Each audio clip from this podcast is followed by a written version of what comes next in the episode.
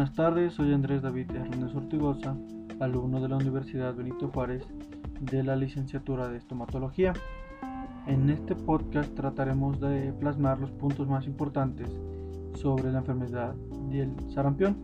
Estos puntos fueron idos recopilados por medio de la presentación que previamente hice. Bueno, trataré de empezar explicando cómo se originó el sarampión. Sé que el sarampión es una enfermedad muy contagiosa y grave causada por un virus. Antes de que la vacuna se introdujera en 1963 y se generalizara su uso, se tuvo un estimado de que entre cada 2 y 3 años se registraba una fuerte epidemia de sarampión que llegaba a causar un estimado de muertes de 2.6 millones al año. Lo que se pudo encontrar del sarampión es que pertenece a la familia de los paramyxovirus y normalmente se suele transmitir a través del contacto directo y el aire. Dice que el sarampión puede producir epidemias que causan muchas muertes, especialmente entre niños pequeños y malnutridos. En países donde el sarampión se ha prácticamente eliminado, los casos importados de otros países siguen siendo una importante fuente de infección. Esto se refiere de que en un país ya totalmente que se eliminó el sarampión, va una cierta estimado de población a otro país donde no se haya podido erradicar, pues al momento de regresar al país de origen, puede que alguna de esas personas pueda estar contagiado del sarampión y que a, lo, a su vez pueda ser un fuente de infección o un foco de infección, mejor dicho. Esto pues es uno de los problemas más como que más importantes ya que no se puede hacer nada en ese caso de que viajemos a otros estados, países que en los que no se haya erradicado el sarampión. Bueno, siguiendo, eh, trataré de decirles cómo son las formas de transmitir, de transmitir el sarampión. Dice que el sarampión es muy contagioso y se propaga por la tos, los estornudos, el contacto con personas íntimo o el contacto directo con secreciones nasales o faringias que puedan estar infectadas del virus.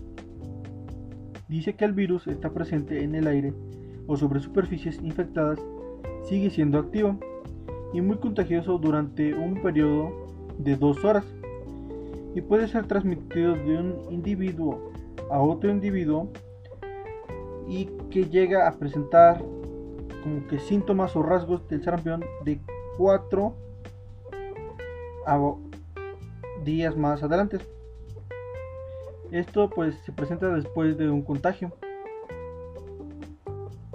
Lo que nos menciona anteriormente es que si conocemos a una persona que está contagiada de sarampión, posiblemente el lugar donde habita o el lugar donde está él pueda tener un cierto contagio o un cierto valor de contagio eh, hacia la persona que introduce o hacia nosotros mismos. Supongamos que mi tío está contagiado y pues yo lo voy a visitar y toco o, inhalo las partículas del virus y puede que me pueda contagiar y yo pueda dar los síntomas de cuatro días en adelante después de que pudiera haber estado en contacto con esa persona y contagiada. Lo siguiente puntos es el tratamiento, que a su vez no existe ningún tratamiento antiviral específico. Lo único en lo que podemos hacer hincapié es como que tomar un antiviral específico contra el, contra el virus del sarampión. También podemos tratar de rehidratarnos con soluciones que son recomendadas por la OMS, que a esto más bien se le conoce como cuidados paliativos, que son cuidados que se pueden dar en casa o que uno mismo podemos tener hacia nosotros mismos. Otro punto que estaré tocando ahorita mismo es sobre la prevención. Dice que la prevención es mucho antes o recién nacido. Dice la vacunación sistémica de los niños contra el sarampión combinada con compañías de inmunización masiva en países con elevada incidencia y mortalidad son estrategias de salud pública fundamental para reducir la mortalidad mundial del sarampión. La vacuna contra el sarampión se viene utilizando desde hace más de 50 años. Es segura y eficaz. Inmunizar a un niño contra el sarampión aproximadamente cuesta menos de un dólar estadounidense. En la información que pude extraer de algunos ciertos lugares o sitios de internet es que dice que en 2016 aproximadamente un 85% de la población infantil mundial recibió a través de los servicios de salud habituales una dosis de la vacuna contra el sarampión antes de cumplir un año de vida. En el 2000 ese porcentaje fue de un 72%. Para garantizar la inmunidad y prevenir posibles brotes, se recomienda una dosis de la vacuna, puesto aproximadamente en un 15% de los niños no adquieren con la primera dosis. En el siguiente punto se tratarán algunos datos que nos da la Organización Mundial de la Salud, que por sus siglas es la OMS, dice que el sarampión es una de las principales causas de muerte entre los niños pequeños, a pesar de que se asegura ya una vacuna eficaz para prevenirlo. En el 2016 hubo un estimado de 89.780 muertes por sarampión en todo el mundo.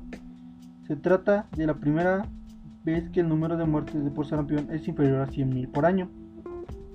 La vacuna contra el sarampión ha reducido, la mortalidad mundial por esta causa de un 84% entre 2000 y el 2016.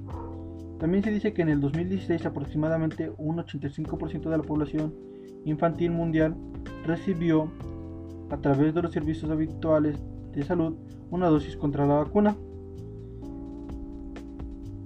antes de cumplir el año.